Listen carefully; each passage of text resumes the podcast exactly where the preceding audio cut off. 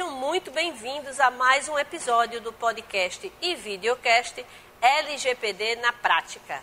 O programa é promovido pelo Sistema Jornal do Comércio em parceria com a Privacy Academy Brasil.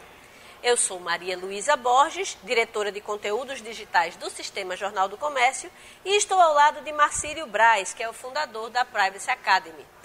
Oi, Marcílio, prazer conversar com você. Oi, Maria. ter novamente aqui mais um episódio discutindo a Lei Geral de Proteção de Dados. Vamos lá, Maria, mais uma, mais uma rodada de discussões.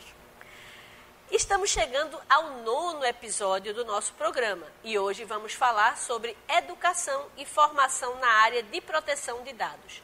Quais profissionais podem atuar na área e quais cursos extras ou certificações são necessárias para a atuação de fato dessas pessoas? Esse é o tema do primeiro bloco do LGPD na prática. Vale lembrar que nós sempre dividimos o nosso programa em dois blocos. No segundo bloco, nós teremos mais uma edição do quadro na linha de frente da LGPD, que traz a participação de quem está atuando na implantação da lei dentro das empresas. Hoje ouviremos a palavra do advogado Cláudio Santos. E teremos ainda o quadro E Agora, que não pode ficar de fora. Nele, Marcílio traz dicas para os empresários que querem se adequar à lei. Então, Marcílio, vamos começar falando sobre os principais profissionais que podem trabalhar com a LGPD. Advogados, gestores, técnicos da informação, da área de TI, podem atuar, não é mesmo? Explica para a gente quais seriam as principais atribuições desses profissionais e como eles podem alinhar seus conhecimentos com a nova área. Perfeito, Maria. Vamos lá. Essa área, assim, de educação é uma área que eu tenho muita, muita paixão por ela, né? É, venho me dedicando a ela exclusivamente nos últimos três anos. E eu diria a você o seguinte: ela é uma área, por excelência, multidisciplinar, tá? Eu acho que para começo de conversa a gente tem que dizer o seguinte: a LGPD não é só uma lei, tá? Isso daí tem duas conotações. Não é só uma lei porque ela, para ela poder ser discutida e todas as questões pertinentes a ela, né, a área de proteção de dados, ser levada a cabo, você precisa entender outras leis e outros regulamentos que dialogam com ela, como o Marco Civil da Internet, como a Lei de, de Acesso à Informação. E ela não é somente uma lei com relação à proteção de dados. Uma coisa que tem que ficar bem claro para todo mundo, e eu acho que é, um, é uma boa introdução para essa questão de, de quais seriam os profissionais, é proteção de dados é a área, LGPD é uma lei que faz parte dessa área. Então, isso já aí já dá uma pista muito boa para dizer o seguinte: proteção de dados não é somente a lei LGPD e não é somente aspectos legais. E aí a gente então pode já pensar de cara o seguinte: quando a gente pensa numa lei, obviamente a gente pensa em advogados. Né? Então, advogados para atuar nessa área. Você tem todo um pessoal na área de proteção de dados mais focada no aspecto tecnológico. Então, a gente tem o pessoal de tecnologia da informação, mais especificamente o pessoal de, de, de segurança da informação. Tá? Você também vai para um outro lado que você pode pensar em todos os gestores de área. Tá? Então, por exemplo, quem é da área de administração, área de RH, gestores da área de compras, são pessoas que elas normalmente elas vão ter um acesso maior a dados e às pessoas que efetivamente trabalham com esses dados dentro da empresa. Então, assim, do ponto de vista profissional, não é uma coisa que está restrita nem somente a quem é do direito, nem somente a quem é de tecnologia. É claro que quando você vem de uma dessas áreas, fica muito mais fácil você beber das outras áreas para você poder atingir o que você precisa, que é a excelência para fazer uma entrega. E sempre lembrando o seguinte, quem vai trabalhar nessa área, ele não precisa ser especialista. A gente vai falar um monte de coisa hoje mas ele não precisa ser especialista em tudo que eu vou falar. E se ele é um advogado, ele precisa entender de tecnologia, precisa entender de segurança de informação, precisa entender de gestão de risco, de gestão de processos, mas ele não precisa ser um especialista nessa área. Ele sabe que, justamente pelo caráter multidisciplinar da lei, a gente tem que pensar num trabalho em equipe dentro das organizações. Então, daí não há que imaginar que um profissional só consiga fazer tudo e saiba de tudo. Agora, ele tem que saber pelo menos o que deve ser pedido, o que deve ser exigido e ter o conhecimento mínimo para poder fazer a crítica quando entregarem para ele. Dois pontos me chamam muito a atenção. Primeiro, a diversidade de formação. É, não adianta o gestor de TI, por exemplo, estar envolvido na implantação se o gestor de RH que vai Perfeito. lidar com vários dados, com várias informações é, de, de, funcionários, por exemplo, ex-funcionários, não é, futuros funcionários, estagiários, não esteja dentro dessa mesma trilha, né, dessa percepção da, de como a lei afeta a sua vida. E como é que essas pessoas podem se capacitar, Marcílio? Vamos lá. É, você falou um ponto importante aí, Maria, que é o seguinte. A gente tem que, antes de mais nada, antes de pensar em proteção de dados como é, mais uma lei, a gente tem que pensar o seguinte. Eu vou dizer uma coisa que eu vou ter que explicar depois, porque vai ter gente que vai entender. A LGPD não é uma lei brasileira. Tá? É, Para polemizar mesmo. A lei, a, a lei Geral de Proteção de Dados é a interpretação jurídica né, num formato de lei de um pensamento, de uma corrente que já existe hoje no mundo. O que eu quero dizer com isso?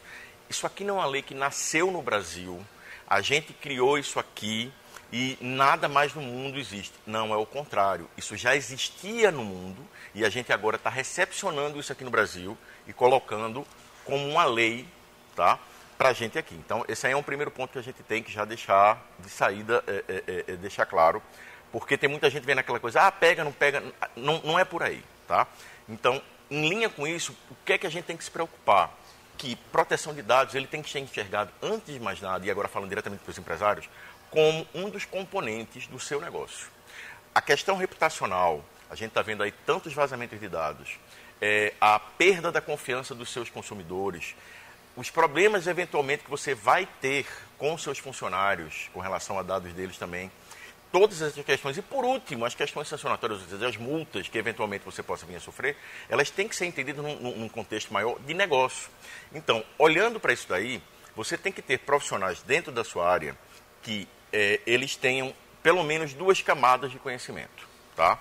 É, na verdade, três. Você tem uma primeira, que é aquela base onde você tem conhecimentos mínimos básicos sobre aspectos gerais da lei e de segurança da informação, que essa daí, inclusive, é uma demanda legal, porque a lei ela fala em, em, em boas práticas e quando você vai para qualquer desses frameworks de boas práticas, seja ISO 27001, 27601, ele fala em treinamento, em conscientização, então assim, você teria uma camada básica para toda a organização. Depois você tem, acima disso, duas camadas. Então você tem uma camada que ela é mais voltada para gestores, que ela é mais do que o que todo mundo aprendeu e um pouco menos dessa terceira. Ou seja, é uma camada intermediária onde ele precisa entender mais profundamente o que vai ser feito durante a implementação, como é que um programa de, de, de, de, proteção de dados ele é conduzido, porque ele vai fazer parte e ele vai receber demandas disso ao longo do, do, do, da, da, duração do programa, que é eterno. Né? E aí você tem uma última camada, que seria a camada das pessoas onde elas realmente, essas daí não tem jeito, elas vão ter que se especializar. Então, a gente está falando aí, por exemplo, de uma pessoa que vai trabalhar no setor jurídico, uma pessoa que é do, do, do RH especificamente, tá? designada pelo RH para cuidar dessa parte, uma pessoa de tecnologia, uma pessoa de compras. Então, assim, são áreas estratégicas que a gente vai ver, por exemplo, num dos episódios anteriores, quando eu falo do comitê de implementação, aquelas pessoas estão ali. Então, assim, e o que essas pessoas precisam aprender é uma coisa que a gente vai falar daqui a pouco. Bem, no episódio anterior, a gente falou sobre o Data Protection Officer, é, o que seria traduzido para o português uma espécie de encarregado de tratamento de dados. Hoje nós vamos falar mais profundamente sobre as funções dessas pessoas dentro das organizações. Quais as responsabilidades desse encarregado? Por que ele deve ocupar um cargo mais importante dentro da empresa e como se especializar para ser um DPO? Lá, é o DPO, né, o Data Protection Officer, ou aqui na, em, em, português na lei da gente ficou encarregado de proteção de dados. É, o que eu vou falar a partir de agora, pessoal, serve do ponto de vista de capacitação, tanto para quem vai exercer a função de DPO numa empresa ou de encarregado, como para quem está naquela terceira camada que eu falei de especialização. Então, é, eu vou partir do, do, do, do seguinte: eu acho que a gente tem que pensar primeiro quais são as principais competências. Então, vamos lá.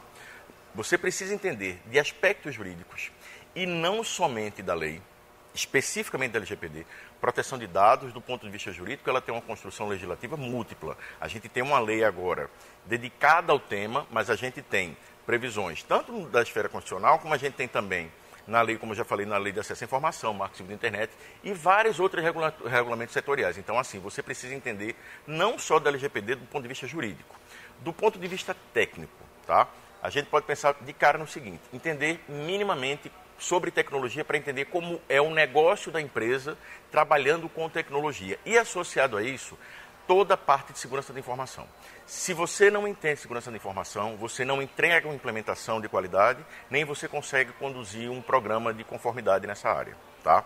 É, além disso, gestão de risco é uma competência absolutamente necessária. Essa é uma lei baseada em risco, como o GDPR, que é a lei europeia. Então, tudo que você vai fazer, você vai estar tá trabalhando com análises de risco. Então, você precisa entender gerenciamento de risco.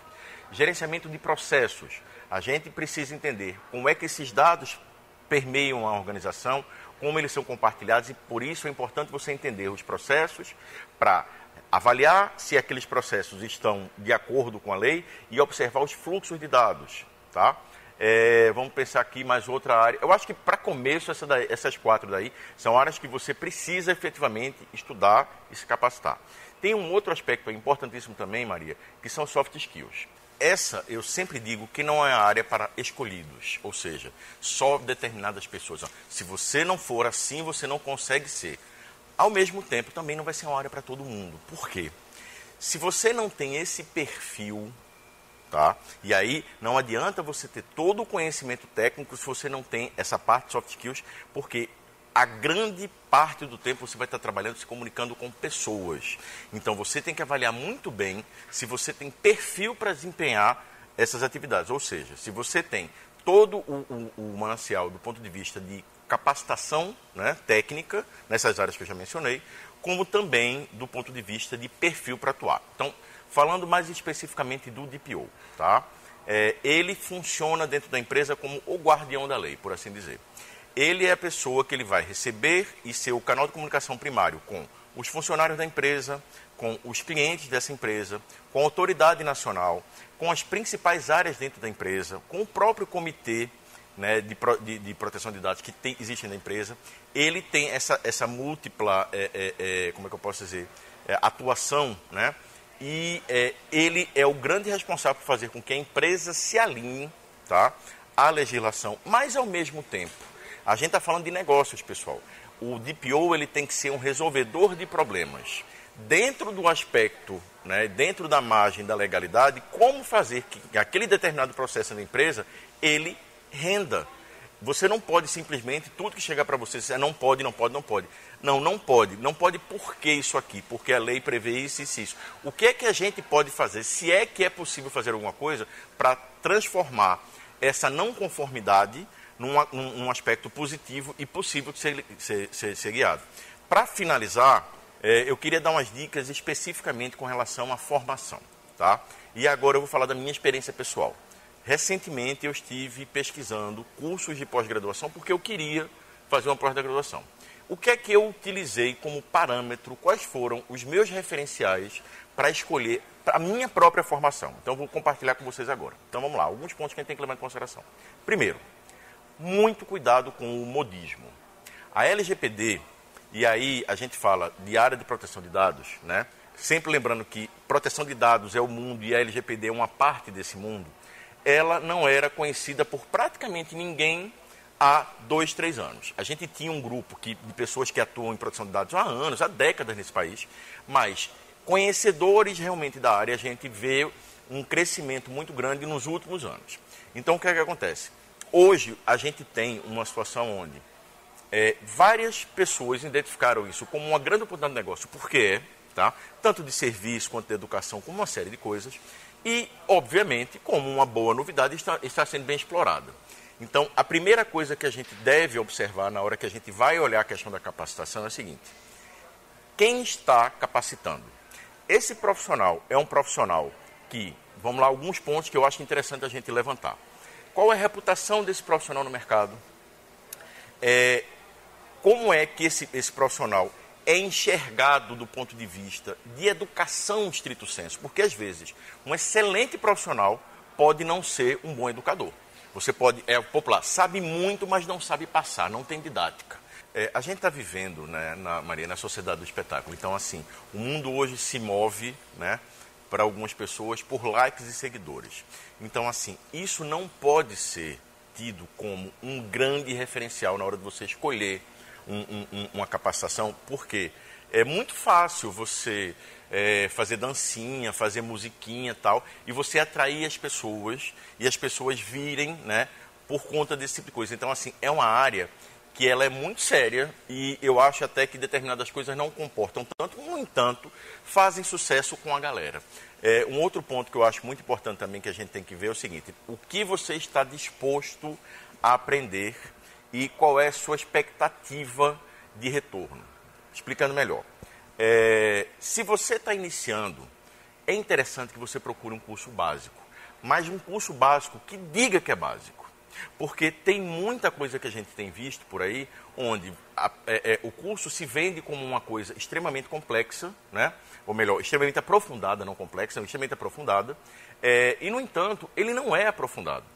Tá? Então, assim, ah, eu estou no começo, tá bom, procure uma coisa básica, você vai pagar pelo preço de uma coisa básica com a pessoa que vai te ensinar o básico e procure entender se é isso mesmo. Você está num nível mais de intermediário para avançado, vá atrás disso. E para você conseguir saber se você está tendo uma coisa básica ou não, você, de um lado você precisa da, da franqueza de quem está lá do outro lado. Nem sempre você consegue contar. Então, qual um indicativo bom? Vá atrás de depoimentos, vá atrás de pessoas que falaram do curso. Mas não os depoimentos daquela pessoa que acabou de fazer e que está vendo uma novidade. Porque é natural você, por exemplo, nunca viu aquele assunto. Você chegou, a pessoa vem, passa para você aquilo e de repente você está super empolgado. Diz, ah, isso aqui foi maravilhoso tal.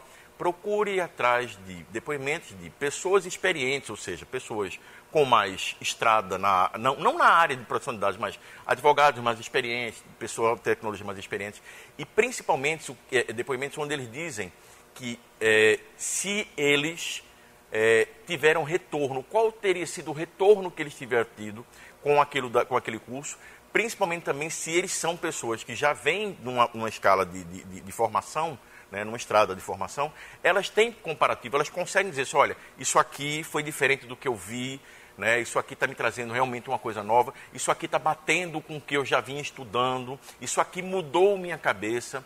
E por último, acho que um ponto que é muito importante é o seguinte: ela não é uma área simples. Proteção de dados não é uma área simples e não vai ser para todo mundo. Eu sempre brinco dizendo o seguinte: eu sou advogado e sou gerente de projeto de tecnologia. Todo bom advogado sabe que direito tributário é um, uma das áreas de direito que mais dá dinheiro. E todo mundo, até onde eu sei, gosta de ganhar seu dinheirinho. Por que todo mundo não é advogado tributarista? Porque não é para todo mundo. Então, proteção de dados, pessoal, vai ser uma área que, para você se especializar e você se destacar, não vai ser todo mundo. No entanto, também não é algo inatingível. Porém, eu acho que aí vem um ponto que tem que ser muito levado em consideração. Não pode ser comprado por nós, né, a gente que está adquirindo, querendo adquirir esse conhecimento, né, é, quando ele vem, vier, com um discurso simplista, tem que tomar muito cuidado, tá? É, e também quem vai repassar isso que consiga transformar essa coisa que é complexa, porque é complexa numa forma simples de repassar. Porque existe uma confusão muito grande, Maria, entre uma boa didática e um discurso simplista. Boa didática, pessoal, é você pegar uma coisa que é muito complexa e transformar ela fácil, sem deixar que as pessoas achem que aquilo dali é fácil. A pessoa sabe que é difícil, ela sabe que tem muita coisa para estudar. É muito diferente do discurso simplista, onde diz assim, olha, venha para cá, ganhe dinheiro, né, aprenda LGPD, ganhe dinheiro e domine o mundo. Que infelizmente é o discurso. E aí, por que, que isso é importante para finalizar? Você que quer se preparar para a área, você precisa levar em consideração isso.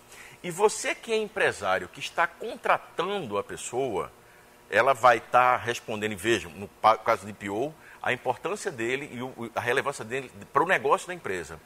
Essa pessoa, esse profissional, ela vai ser responsável por conduzir a lei dentro do teu, do, do, teu, do teu negócio. Se você pegar uma pessoa despreparada, teu negócio lá na frente vai sofrer com isso. Então, aí, você, profissional, pense na sua reputação, você, empresário, pense na reputação da sua empresa na hora que você for contratar, olhando principalmente a questão da formação.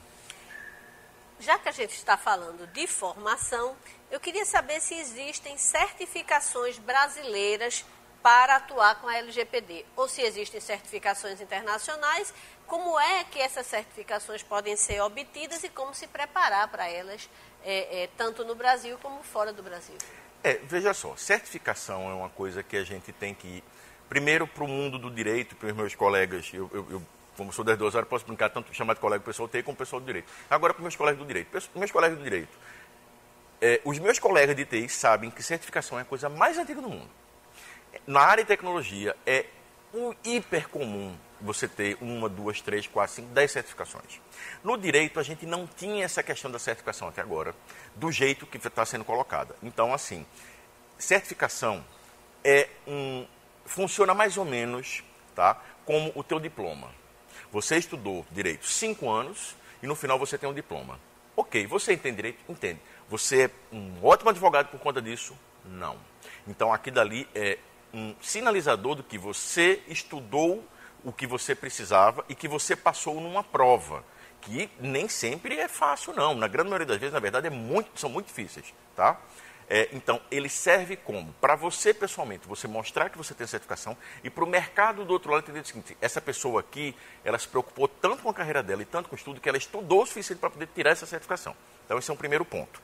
Com relação às certificações existentes. Vamos lá, no Brasil a gente não tem uma certificação ainda, né, reconhecida internacionalmente e de novo, se a gente está num processo de construção, por mais que o Brasil seja Brasil, e a gente tem que pensar na nossa soberania, em todas essas questões, a gente tem que ter a humildade de entender que o estado da arte ainda está em construção no Brasil.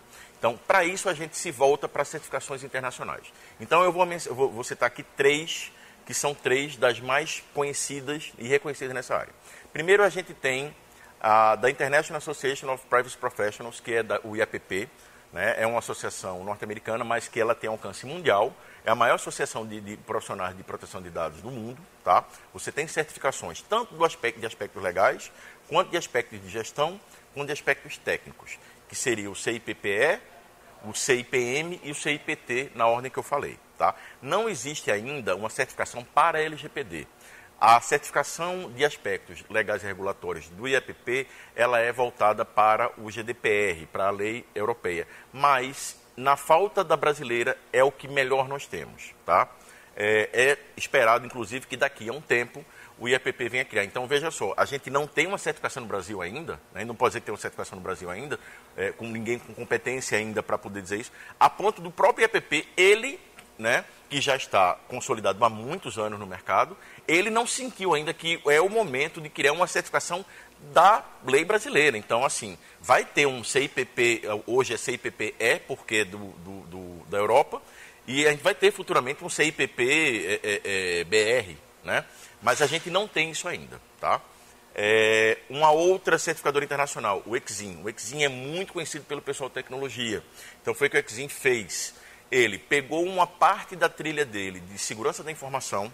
Então você tem uma certificação de segurança da informação, tá, no nível de entrada, e tem mais duas certificações agora específicas de aspectos regulatórios de gestão, que aí seria na ordem, né? É, tecnologia e, e, e a parte jurídica seria o ISFS, o PDPF e o PDPP. Você com essas três certificações, ele automaticamente concede para você um título, no caso, uma certificação de DPO, tá? De novo, você sai certificado, mostrando para o mercado que você entende, que você sabe, mas isso não quer dizer que você se tornou um DPO, né? Você está habilitado para, né? É, é, é, exercer. E por último, tem uma da Universidade de Maastricht, na Holanda, tá? Que é um centro de referência na Europa. É, e eles têm uma que antigamente era só presencial Está fazendo um ano que eu tirei minha certificação agora, vai fazer um ano agora. Né? Nós estamos em fevereiro de, de, de 2021. Mas agora eles também já têm a opção de fazer online. Então recomendo que vocês procurem porque é uma das mais reconhecidas da Europa. E a Europa, de novo, é o grande centro das atenções em termos de proteção de dados. Então, assim, esse daí também é um grande, é, é, é, como é que eu posso dizer, um grande é, critério que você pode utilizar na hora que você vai atrás de, de, de, capacitação, você procurar ver se aquela pessoa tem certificações, porque isso, isso também dá relevância. E um último ponto que eu tinha esquecido de comentar, Maria, que eu acho que é muito importante, é a produção intelectual dessa pessoa. Vamos lá. É, escrever artigo na internet é muito fácil. O que importa é você ver a reputação, o respeito que quem está te formando tem entre os pares, e aí você leva em consideração o quê? Leva em consideração artigos científicos, leva em consideração referências bibliográficas nas quais os artigos daquela pessoa são mencionados em livros, porque é, isso vai dar cada vez mais o, o, o, o, que você precisa para ter segurança no seu investimento. Investimento de dinheiro, investimento de tempo, investimento de sonhos. A gente não pode ver as pessoas se levando, sendo levadas a investir isso tudo numa coisa, às vezes que é rasa, às vezes que ensina errado, que vai comprometer ela profissionalmente e também a empresa que contratou aquela pessoa. E o nosso segundo bloco começa com a participação do advogado Cláudio Santos. Ele aceitou nosso convite para participar do quadro Linha de Frente da LGPD, onde trazemos a experiência de alguém que está atuando, neste momento, na implantação da Lei Geral de Proteção de Dados.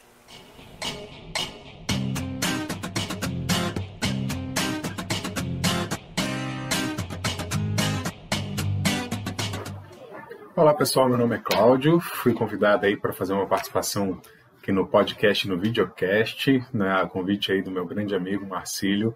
Marcílio e eu já nos conhecemos há algum tempo, eu fui aluno dele num dos cursos né, da Privacy Academy, e agora estou aqui para poder falar um pouquinho sobre a minha vivência de dia a dia como alguém responsável pelo programa de conformidade, né, com as normas de proteção de dados pessoais. Eu hoje vivo uma situação bem específica, eu estou interno, né, não sou consultor externo, sou interno, sou funcionário de uma grande construtora e sou responsável justamente pelo projeto de implementação né, de conformidade com a Lei Geral de Proteção de Dados e outras normas que sejam né, que estejam relacionadas. Quem já está trabalhando com isso na área sabe que são muitos os desafios, né? porque ah, é uma legislação muito nova, então um desafio que todo mundo comenta é você convencer é, da alta diretoria até o estagiário né, das, da necessidade dessas adequações. Isso realmente é um desafio muito presente.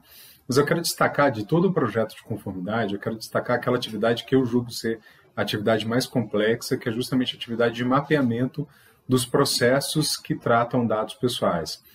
Esse, a atividade de mapeamento, né, o registro né, de todas as atividades que tratam dados, pessoais dentro de uma companhia é realmente muito complexo, porque dependendo do tamanho da empresa que você tem, você vai ter uma infinidade de processos. E aí cada processo vai ter uma série de atividades que tratam dados pessoais, e você precisa ter tudo isso na sua frente. Né? Justamente porque é a partir daí que você vai conseguir extrair os gaps, vai conseguir extrair quais são as fragilidades do processo de tratamento de dados pessoais que a sua empresa trabalha, que a sua companhia trabalha. Então, essa atividade ela é bastante interessante. Apesar das dificuldades, apesar da complexidade, eu falo que é a atividade mais interessante de todo o programa de conformidade, porque você estando à frente do mapeamento, você acaba tendo a oportunidade de conhecer toda a empresa, nos mínimos detalhes porque você vai analisar todos os processos da empresa, vai conversar com muitas pessoas de áreas diferentes, e isso é extremamente rico. Eu falo que é, a curva de aprendizado em executar uma atividade de mapeamento é muito grande, porque te dá a oportunidade de ter contato com conhecimentos de outras áreas. E por isso até eu chamo atenção para um ponto que também é muito recorrente quando a gente fala sobre é, atuar em projetos de conformidade, que é você sair um pouco do seu quadrado, né? você também olhar para outras áreas. Ter conhecimentos na área de TI, na área de RH, na área do financeiro, você vai se ver estudando legislações ou normas que você nunca estudou antes. Então, acaba sendo uma atividade que é muito rica. Dediquem-se o máximo possível a essa área, que vocês vão colher muitos frutos a partir daí. Beleza? Um grande abraço, um prazer estar por aqui. Muito obrigado, até a próxima. A gente ouviu o advogado Cláudio Santos falando sobre como ele está fazendo, como ele está trabalhando na implementação da LGPD. E para encerrar o nosso nono episódio, a gente vai para o quadro E Agora?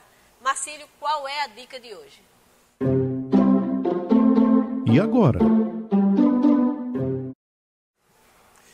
Maria, vamos lá. Mais, mais um, um conjunto de dicas, lembrando a quem está ouvindo, né, ou melhor, informando a quem está ouvindo é, é, é, o, o, podcast pela primeira vez, que eu, que é que eu estou fazendo? Eu tenho um framework, que é inclusive o que eu ensino, que eu uso, uso para minha, minha, na minha prática eh, consultiva, e em cada episódio eu estou detalhando cada passo né, desse framework. É, antes, só queria fazer um comentário a respeito do Cláudio. Né? É, o Cláudio é um, virou um, foi um aluno meu e virou um amigo querido, né? É, e é muito feliz, eu estava comentando com Maria, como eu comecei aos 48 anos de idade a ensinar e ver com muito orgulho ver meus alunos assim, é, que conheceram, acabaram tendo contato, maior contato com essa área através de, da educação, né? E eu tive o privilégio de poder ter sido essa ponte, né? E ver agora já, já brilhando na área. E vou fazer aqui data máxima vênia, é, uma propaganda de um outro podcast, que é o podcast dele, o Direito e Tecnologia, que é muito bom, pessoal, muito bom. Acompanhem também, tá? É, mas olhando agora para a parte do nosso framework.